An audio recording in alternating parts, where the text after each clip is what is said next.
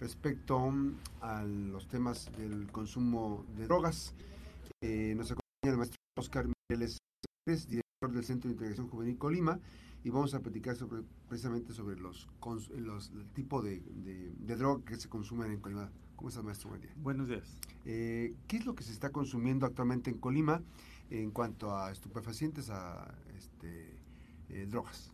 Mira, en el 2022 tenemos una estadística estatal en la que nos señala que del 100% de las personas que asistieron con Centros de Integración Juvenil Tecomán, Manzanillo y Colima Capital, el 57% fueron hombres y el resto mujeres. Entonces está una proporción más o menos de 6, 4 de cada 10.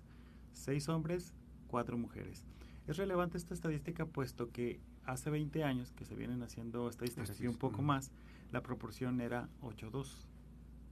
Hoy se llegó ya casi al... Estamos casi a la par en términos de que las mujeres y los hombres están consumiendo similar.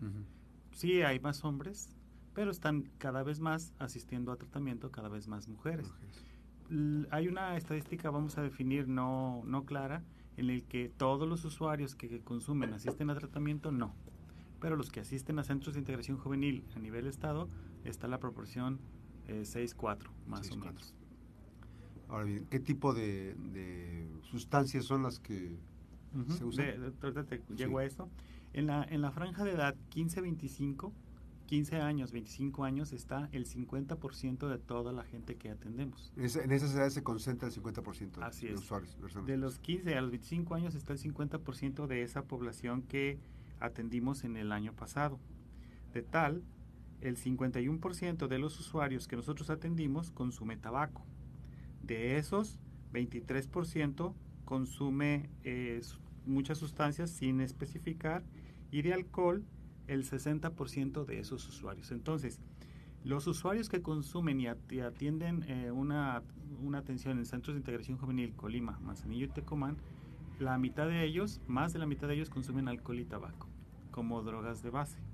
De esos mismos, el 36% de ellos, marihuana. Entonces, de todos esos, 3 de cada 10 que asisten consumen marihuana y los inhalables y demás son más este eh, marginales en sus porcentajes, pero la que le sigue la marihuana es el ICE. En el ICE estamos más o menos de 2 a 3 de cada 10 personas que asisten con nosotros. Pero cuando asisten con nosotros ya tienen un promedio de 3 años de consumo, y con un trastorno por dependencia a, metanfetaminas. Entonces, Colima tiene un combo, alcohol, tabaco, marihuana y ice. Cuando el usuario asiste con nosotros por el consumo de tabaco, ya desarrolló un problema físico que lo hace pedir la atención porque fue derivado por una, una instancia como ISTE o IMSS que le pide que trate su tabaquismo. ¿Por cuestión de, pulmonar? Principalmente las enfermedades asociadas al consumo de tabaco. Entonces ellos asisten por esa razón. Los consumidores de alcohol por su disfuncionalidad con un promedio más o menos de 20 años de consumo, ya cuando asisten a tratamiento y los usuarios de marihuana entre los seis meses y los dos años es el primer intento de consumo por parte de la familia. El usuario de consumo de marihuana no asiste por voluntad, lo llevan. El usuario de consumo de metanfetaminas lamentablemente tampoco asiste por voluntad, lo llevan, pero como nuestra instalación es de consulta externa, no tenemos las condiciones para atender un trastorno por dependencia, necesita un internamiento.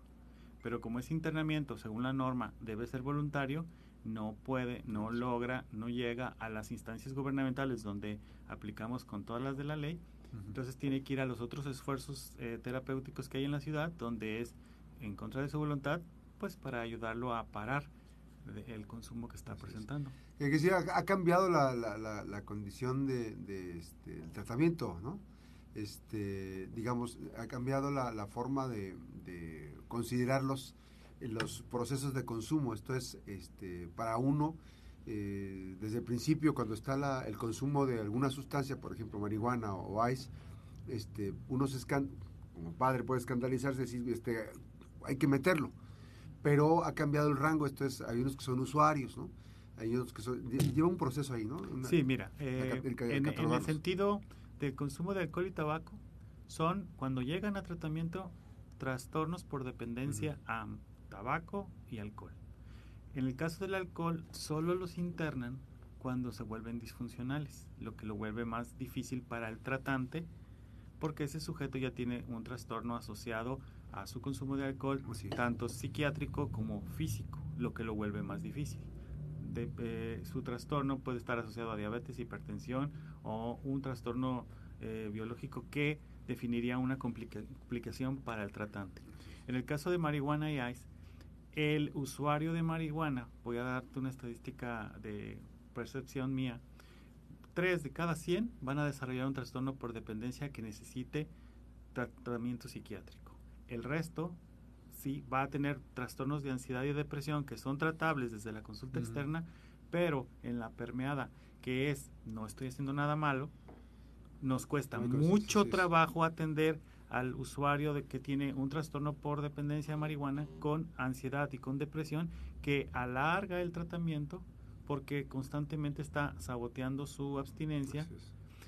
Yo te puedo garantizar que después de seis meses de abstinencia el usuario va a ser, vamos a definir, normal a la percepción de los padres. Pero si él tiene un grupo de pares, vamos a decir, usuarios, y una condición sin proyecto de vida, esto hace que el usuario recaiga, recaiga o no la deje. Para ellos, dejarla es una vez a la semana, percepción de mis usuarios, cuando la consumían diario. ¿Cuándo la consumen? El fin de semana, el sábado, para relajarse y dormir, porque otros tienen trastornos del sueño, trastornos de alimentación y su ansiedad y su depresión que vuelve a la marihuana aparentemente inocua para los familiares, para el trabajo, para la escuela y para los socializantes que le rodean, muy difícil lidiar con el usuario porque afecta a todas esas áreas, de modo que no afecta a nosotros como sociedad su conducta ni en seguridad, ni en economía, ni en nada. Pero sí al interior de la familia y sus relaciones de socialización las afecta directamente. Pero eso no se ve. Solo lo observa la madre, el padre, la pareja o los amigos. Que se aísla, que no trabaja, que no estudia, que no quiere socializar. Y es, es cuando ya no es funcional ahí. Ya no es funcional. Porque el chavo de 15 a 25 que mencionábamos antes, ya no estudió la secundaria, ya no estudió la prepa, aparece a los 24 con una secundaria no terminada o una prepa no terminada, queriendo iniciar a los 25 lo que debió eh, terminar a los 15. Entonces ya tiene 10 años de retraso ese desarrollo que se le pide como sociedad a un usuario que estudie o trabaje. Así es. Ahora, eh, ¿se ha advertido, maestro, la presencia de fentanilo en Colima?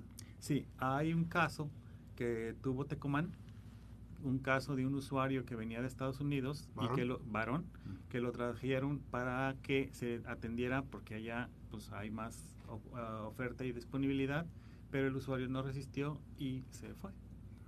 Pues hablamos de lo mismo porque es este por voluntad. Por voluntad, así es. Entonces se intentó en consulta externa, que es bueno, es un intento, pero ellos ocupan todo un procedimiento de internamiento con los eh, medicamentos adecuados, pero en consulta externa él va a su casa y a partir de ahí no tenemos el control de él. Así es. Ahora, no se, no se, no se ha tenido, es, es, el único contacto, digamos, momento, eh, persona con el contacto con fentanilo. Si hay usuarios, no han llegado a centros de integración juvenil. La estrategia es más o menos así. Hay una gran comunidad de usuarios, tanto en Manzanillo como en Tecomán, por su movilidad social y laboral. Pero ellos consumen, en términos de nuestra observación, heroína.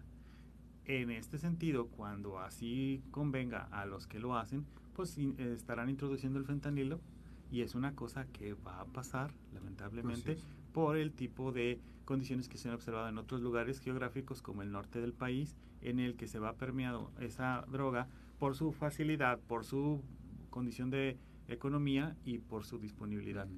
El usuario de, de heroína va a cambiar eventualmente a esa sustancia digamos por el tipo de efecto que... Así es. Colima, como capital y el resto de los eh, lugares, nosotros tenemos una población que busca activarse, que busca eh, la energía, la actividad, la proactividad. Entonces, la cultura de consumo del colimense que atiende centros de integración juvenil es activarse, no deprimirse en el sentido de relajarse. Entonces, esto va a llevar un tiempo, pues, como sucedió cuando se introdujo la metanfetamina hace 30 años, que poco a poco se fue permeando hasta que ahorita está... Sustituyó a la cocaína. A la cocaína. Mm. En este momento, por ejemplo, la cocaína, en términos de usuarios, la, la consumen los que tienen mayor poder adquisitivo y a veces. Y ellos nos señalan que es por disponibilidad. No la encuentras o la encuentras localizada en uno u otro lugar y a un alto precio. Así es. Ahora, este proceso obviamente que también de la, este, la, la presencia de la adicción, las adicciones en las personas, hombres y mujeres, este, entonces ya está, ya está nivelándose. Casi equiparado, sí. Y podríamos decir que el contacto que han tenido ustedes, la estadística les indica que muchos de los usuarios este, ya no son funcionales o hay... Sobre, eh, esa, sobre esa condición te cuento que el 2% de los usuarios que se atendieron con nosotros son experimentadores. Sociales, el 3% de los funcionales el 30%, ¿sí? Y de los que usan solo alcohol y tabaco, el 55%. o sea, el rango de drogas, digamos, lícitas, este, que es alcohol y tabaco, tiene mayor presencia. Así es, porque la presencia de nuestros usuarios para socializar o pasar el fin de semana o el día a día es usar alcohol y tabaco como una sustancia, alcohol o tabaco, ambas como parte de, del café, como el que estás tomando tú, como un un parte de iniciar el día como un parte de mi vida. No lo ven como un problema, no lo ven como una droga, no ven que afecta su socialización. Se les ha probado, hay una, una estadística que ahí manejamos, que en una vida de consumo un usuario de tabaco puede gastar entre un millón y un millón y medio de pesos en su consumo de tabaco. El consumo de alcohol está más o menos por esos órdenes. El consumo de drogas lo puede duplicar. Marihuana, ice. Dos millones. Dos millones, tres millones cuando se les hace la cuenta de cuánto vienen consumiendo los que ya tienen algo de edad, como tú y como yo, cuánto han consumido a lo largo de una vida, se hace la cuenta, es un ejercicio terapéutico. En donde ¿Cómo se saca la proporción? Es interesante eh, el, usuario en los primeros dos, tres años va a consumir una dosis diaria. Vamos a hablar de metanfetaminas. Pero cuando ya pasa el tercer año, puede aumentar a una, dos, tres, según el caso, según su propio discurso, el que te van a plantear este sujeto de 20 años de consumo, más o menos 40 años, este, él señaló que empezó desde los 12. Y ahí se le fue la proporción, cada tres años una, una, dos, dos, dos, tres, tres. Y el resto de los 10 años fueron tres diarias, él dice. Comentémoslo como él lo señaló. Entonces sacamos de un millón y tantos de consumo de sustancias. Otros señalan que es la sustancia más la renta de un auto, más la renta del hotel. O sea, hacen una, una exorbitante eh, uso de recursos para su estilo de vida que los, desde el punto de vista económico, los puede llegar a dejar sin nada. Porque otra cosa asociada es que algunos de ellos, para llevar este estilo de vida, tienen que dedicarse a lo ilícito. Y estaba sacando las cuentas, de tres consumos por día, eh, por siete días a la semana, por eh, este, el costo de la droga, más aparte 52 semanas, o sea, sí. Y en 10 años constantes, sí. 10 años constantes. Los usuarios, es una cosa que me sorprende mucho, tienen una fuerza y un aguante para este tipo de cosas que luego tienen sus consecuencias físicas, principalmente renales, estomacales este, y demás. Eh, recientemente atendí un sujeto, usuario de alcohol, 45 años, que llegó a la consulta y particularmente ahí teníamos un glucómetro y sacó 480 de azúcar. O sea, que puede, dar un, un, coma diabético. Entonces se le pidió que fuera a urgencias porque él estaba muy mal. Pero él decía, no, no me siento mal. Entonces hay muchos... ¿Hacen resistencia? Así es. Hay muchas eh, situaciones médicas que ellos desconocen que ocultan con sus consumos. Entonces ya le llegan a los doctores en urgencias o los servicios médicos de, que pertenezcan con situaciones, algunas de ellas intratables. Así es. Si no, ya no manejables. No, porque además es importante esa parte, este pues dices tú, refieres que no tenía ningún síntoma, ¿no? Y él dice que no. Mal, él dice que no.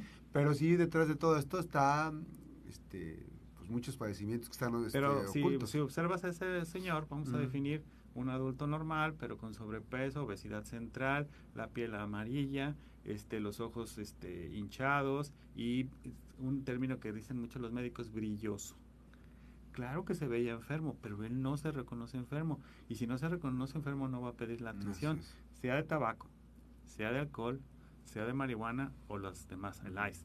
El ICE es más escandaloso porque los usuarios son llevados por sus parejas, por procesos de celotipia, por sus madres, por procesos obviamente de exorbitación conductual o en el trabajo porque lo dejan o porque tiene dinero y no hace nada, que es el ingreso a la, actividad ilícita, ¿no? Pero son las familias las que dan cuenta de todas esas conductas. El usuario por sí mismo no, no, llega, no, llega, Maestro, ahí eh, finalmente, este, ¿qué, detona, por ejemplo, qué se ha visto dentro de, si, si es que se ve esa parte, qué es lo que detona el contacto con, la, con las adicciones, con las drogas?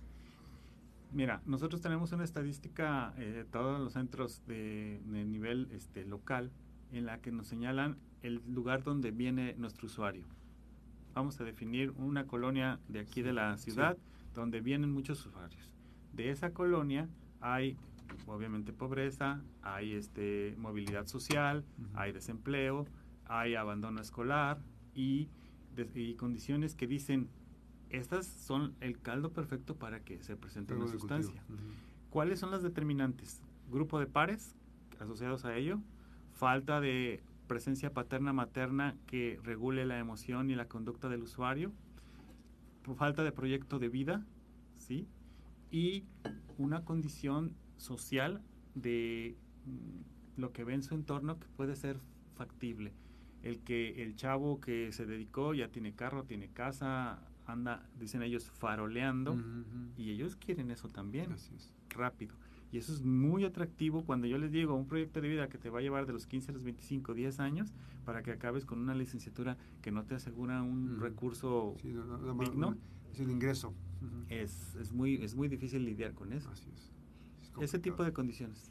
Bueno, pues agradezco mucho la visita del maestro Oscar Mireles eh, Pérez, director del Centro de Integración Juvenil Colima, eh, precisamente platicando sobre estas drogas que se consumen en la entidad de Colima. Gracias, maestro. Qué gusto Gracias.